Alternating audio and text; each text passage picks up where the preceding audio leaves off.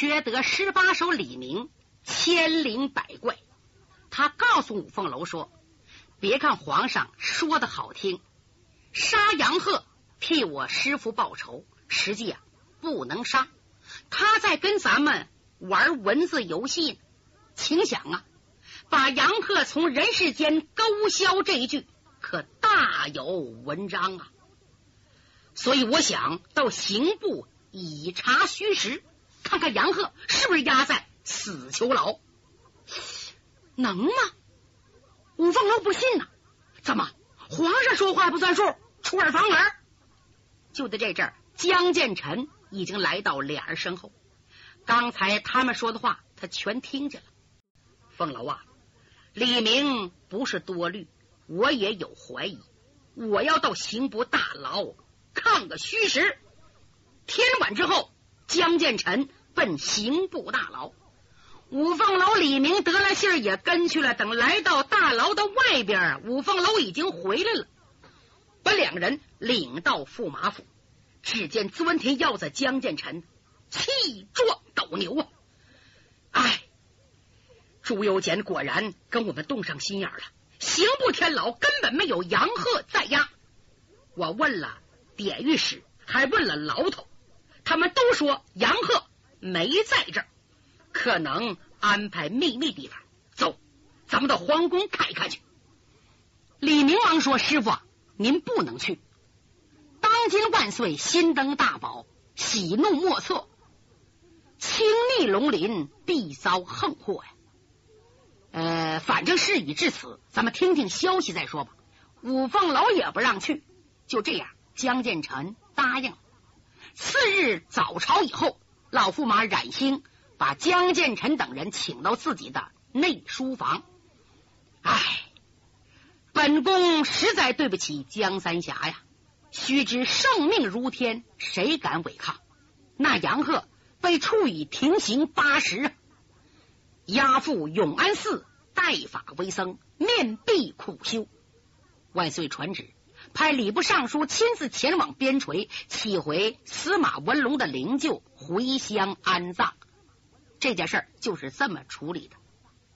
江建成听这话，气的两只脚嘎巴一声把地下方砖踩碎两块。现在他全明白。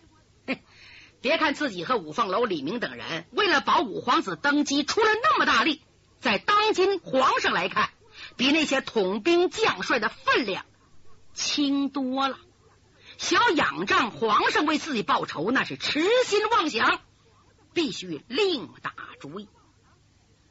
一旦他明白了，反倒平静下来，什么也没说。冉兴以为他想通了，也没多言。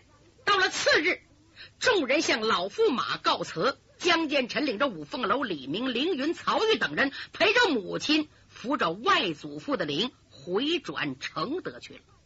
到了承德，一连三天，江建成和众人操办丧事。不几天呢，司马文龙的刘也回来了。杨碧云和乌念慈哭得死去活来，可江建成呐没有哭，好像眼泪已经哭干了。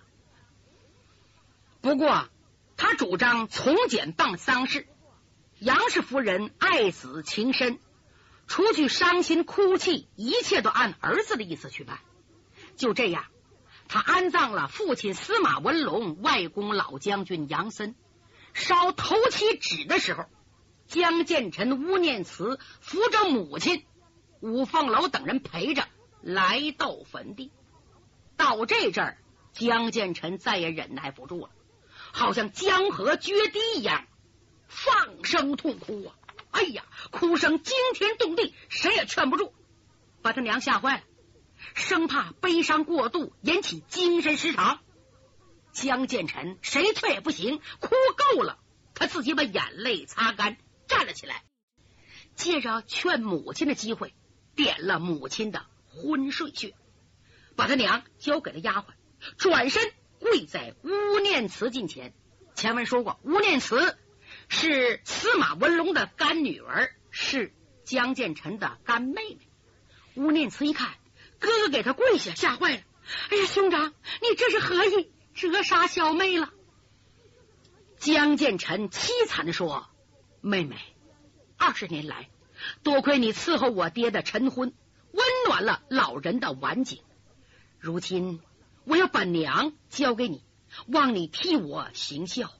愚兄要走了，因为杀父之仇耿耿于怀，所以能忍至今天，是因为父亲未能安葬，母亲没有安排好。现在两件事都办完了，愚兄走了。吴念慈说：“哥哥，你放心吧，我一定在母亲膝下尽孝。可是你要多保重，早些回来呀。”江建成点点头，站起身来，退了几步，冲着五凤楼李明等人扫了一眼：“你们几个人就住在承德，替我做好善后的事。三天后方准回京。三天之内，谁也不许乱动。如果……”不听我的命令，我就把他废了。听着没有？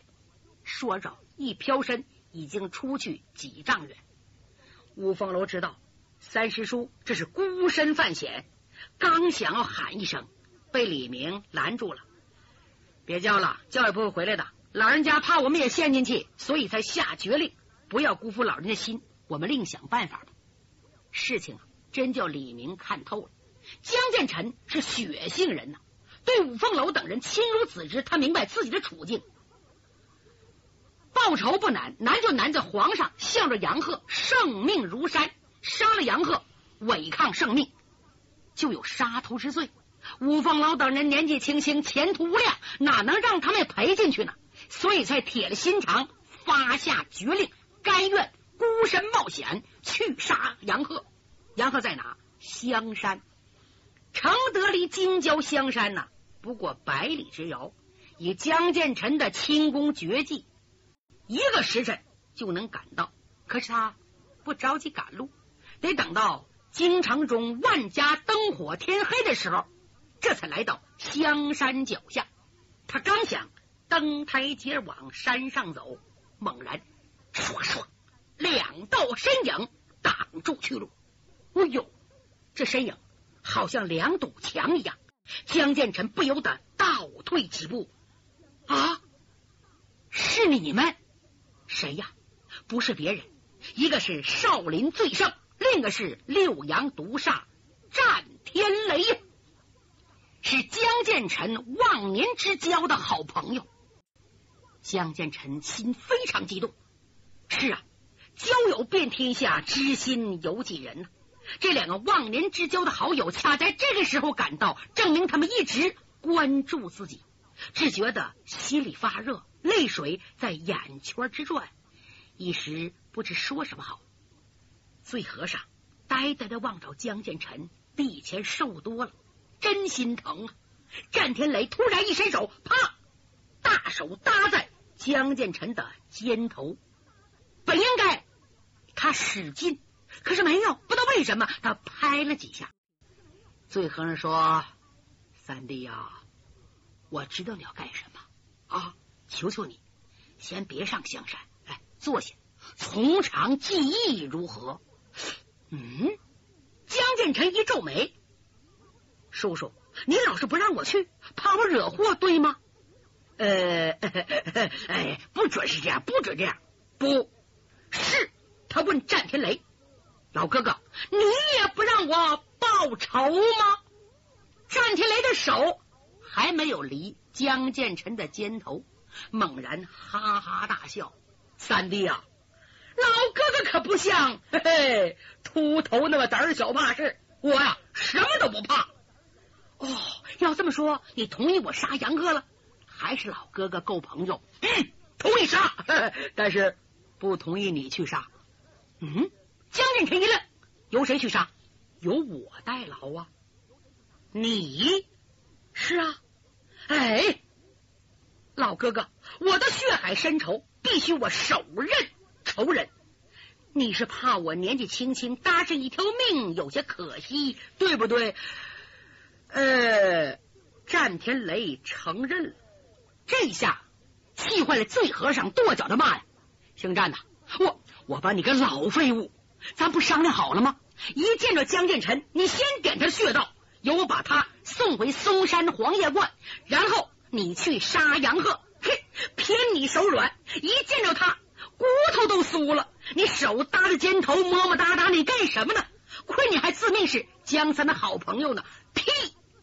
醉和尚一着急，把秘密都说出来，不由得江建成深受感动啊！哦，二位的深情厚谊，江三心领了。可真要那样，使我抱恨终生，岂不是弄巧？成拙，呃，请你们到我大师兄那告诉一声，江三告辞了。哎，建成呐，你别走，别走，两个别走，江建成没影了。再想追呀，门都没有啊！哎，醉和尚埋怨战天雷，战天雷也傻了。再说江建成谢绝两位老友的盛情，他怕生变。飞身直奔香山永安寺。永安寺啊，是宋金元时的古寺，位于香山半山亭附近。他刚刚登到半山腰，突然唰，眼前闪出四条人影。江建成赶紧站住：“谁？什么人？”江三爷，是我们。等江建成仔细看呐，认识谁呀？是侯国英的心腹死党。秦岭四煞，嗯，你们四个怎么上这儿来了？三爷，我们为找您呐。哎呀，我们找的好苦啊，给您送信来了。说着，大煞左青龙递上一封书信。江建成赶紧打开，借着月光仔细的看了看，是侯国英写的。上写：建臣，承德临别时，妾曾说过。杨鹤不可深信，爹去三边，实为实策。而今果遭毒手，是人生之憾事。知夫莫若妻，知君必冒万死去杀杨鹤。当今皇上刚复自用，岂能容你？特派四煞前往助君一臂之力，叛军首刃恶贼之后，速来石城岛相聚，以脱牢笼之灾。下面是女魔王侯国英的署名。哦，江建成明白了，侯国英担心自己出闪失，一直派这四个人暗中监视自己，给帮忙来了。叫我杀了杨克，到他那去。笑话，四位，谢谢。请代建臣转告国英，我不需要别人乱插手，以免造成不快。我走了。秦岭四煞好像很理解他，什么没说。抱拳拱手，和江建成告辞。江建成目送四煞远远离去，想起侯国英逃往海外，还派人关心自己，人心是肉长的。不由得心头一震，但是我现在去杀仇人，顾不得那些了。就这样，长身躯直奔永安寺扑来。来到永安寺上，推开庙门，进了院明月掩去光辉，寺院十分澄净。呜，唰，滴溜溜溜，风吹落叶，刷刷直响。江建成急急忙忙来到大雄宝殿，吱扭扭扭扭，轻轻将殿门推个缝，只扫了一眼，知道里边没人，转身奔后殿。后边有三间禅房，他刚到禅房门前，蹭蹭从暗处窜出四个人，呼啦把江建成围在当中。什么人？一夜之间竟敢到庙内？你找死！江建成一看，这些人呐，也就是二三流角色，对付自己那是白白送死。他不愿意多杀无辜，身形一晃，把四个人点倒了，然后腾的一脚把禅房门踢开了，抖身躯，噌就窜了进来。屋里头点个小油灯，昏昏暗暗，在昏暗中，他发现有一个驼头戴发僧人盘膝而坐。犹如木雕泥塑一般。江建成一看，正是仇人杨鹤。哦，他真在这儿呢！我看你往哪跑？他往前一近身，嗨！他嗨了一声，哪知那个人呐，视而不见，还是一动不动。书中暗表，云床上打坐的驼头戴发僧人不是杨鹤，是杨鹤找的和身材相仿之人，由贵手师点了死穴，把他身上、手脚全抹上了剧毒药粉，坐在床上引江建臣上钩。江建臣只要用手动他的衣服，一碰就中毒身亡。江建臣不知道，江建臣一看。这人怎么不动了？我瞧瞧，他来到切近，哦，这人呐被点了穴道了。刚想解穴道，突然泪主意念袭上心头。哎呀，不好，我别上当！噌，一纵身出了屋门，很快来到黑衣人近前，啪解了穴道，随手捡起把单刀，单刀压在黑衣人的脖子上，说：“杨鹤呢？屋里人怎么回事？”黑人就把他们定的计从头至尾说了一遍。杨鹤怕你杀他，故此找个替身在那坐着呢。您千万别碰，一碰准中毒。哦，杨鹤在哪？他再要追问，就这阵，禅房左侧树帽子哗啦一响，就看飞出七口飞刀啊，犹如穿花的蝴蝶，纷飞的瑞雪向江建成飞了过来。这也就是啊，钻天要子江建成呐，要是换了别人呐，准得丧身在飞刀下。江建成是干嘛的？武功啊，已经到了登峰造极了。斜身绕步，用手中捡了那口单刀，啪啪啪，磕这个飞刀。就这样，他好悬了。上面一口弯刀啊，擦着鬓角飞过去了，扫掉几根头发。下边飞刀把裤脚扫破。江建成知道。对自己下毒手者是鬼手师，如果不是鬼手师，没有飞刀。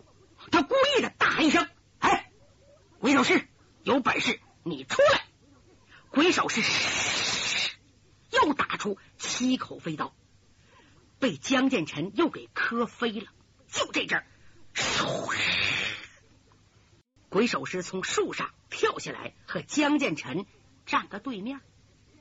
江建成呐，掂了掂手中单刀，鬼手师啊，你和雅老前辈享誉武林十几年，有南北快刀之称。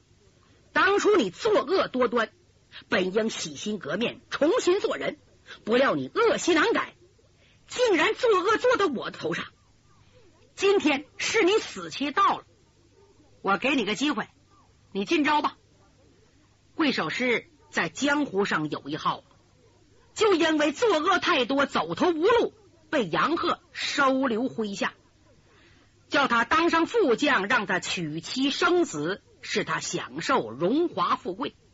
他感激杨鹤对他的恩情，他不能失去杨鹤这个靠山，这才对江建成下毒手。但是他怕江建成，他知道不是对手，可又不能束手待毙，弯刀一颤，奔江建成。咽喉刺去，江建成一挥单刀，唰，二人连步眼都没换一下，连对十几刀，竟然打个平手。江建成暗暗佩服啊，鬼手师有这么高的造诣，不仅是朝夕苦练，还有一身非凡的禀赋啊！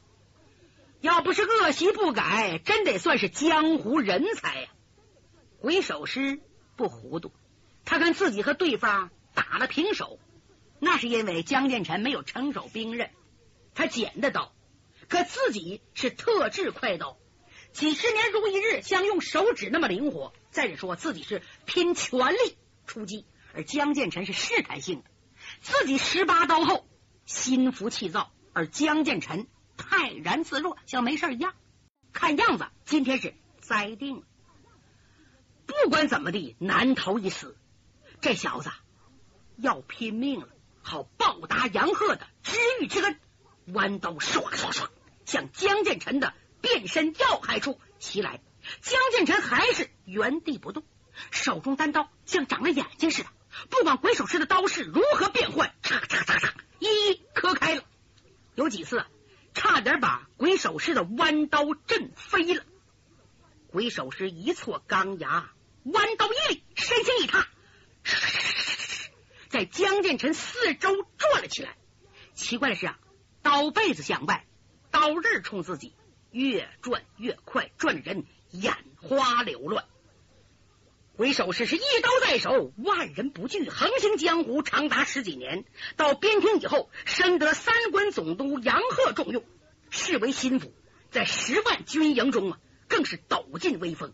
今天竟被一个二十几岁的人若无物，他怎么能不起火呢？这口刀奔江建成上中下左右照下来，江建成没在乎，鬼手师急了。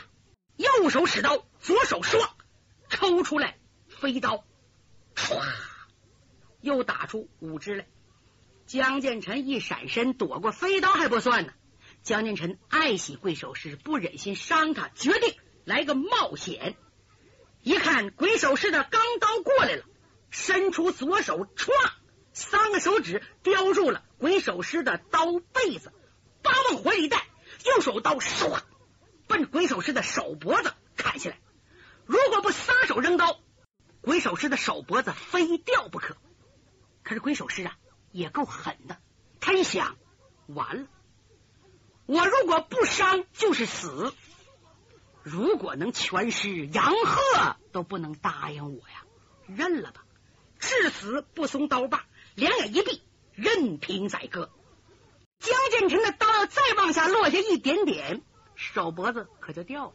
江建成突然呢，左手松了，右手刀啪扁着，拍在鬼手师的肩头。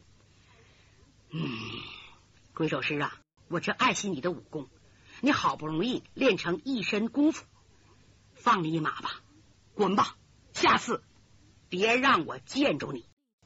说着，江建成转身，腾腾腾往山上走。啊！鬼手师做梦都没想到江建成放了他，世上还有这么好的人！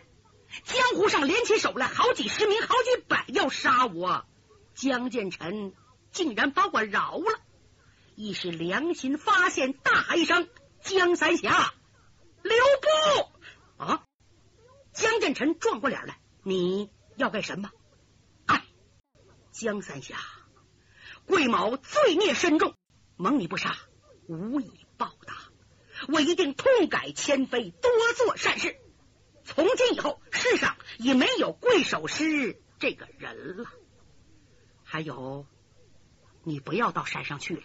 杨鹤隐身之处非常非常险要，恕我不能相告。说罢，深深一躬，扬长而去。江建成呢，有点不是滋味。哎，杀恶人固然是善念，但是放下屠刀。又何尝不能立地成佛呢？嗯，贵守师真要改过前非呀！你还别说，我还真做件好事。杨鹤在什么地方？贵守师说，杨鹤隐蔽的非常险要。什么叫非常险要呢？他一抬头，你说巧不巧？看见香山最高处香炉峰。降龙峰的地势奇险呐，当地人呐叫鬼见愁，岩壁如刀削，一峰突起。江建成想，嗯，杨鹤准在这儿，我上去。就这样，他攀藤罗越峭壁，直插顶峰。真叫江建成猜对了。现在杀人凶犯三边总督杨鹤。已改为驼头带法僧人，在哪呢？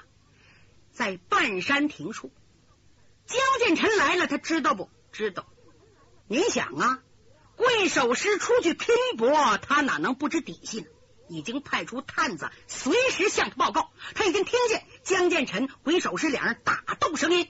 现在杨鹤成了惊弓之鸟，漏网之鱼。他想，贵守师能顶住更好，顶不住，我得赶快跑。他告诉随从，给我准备绳索，从后山逃走。他刚想逃走，突然眼前出现一人，正是江建成。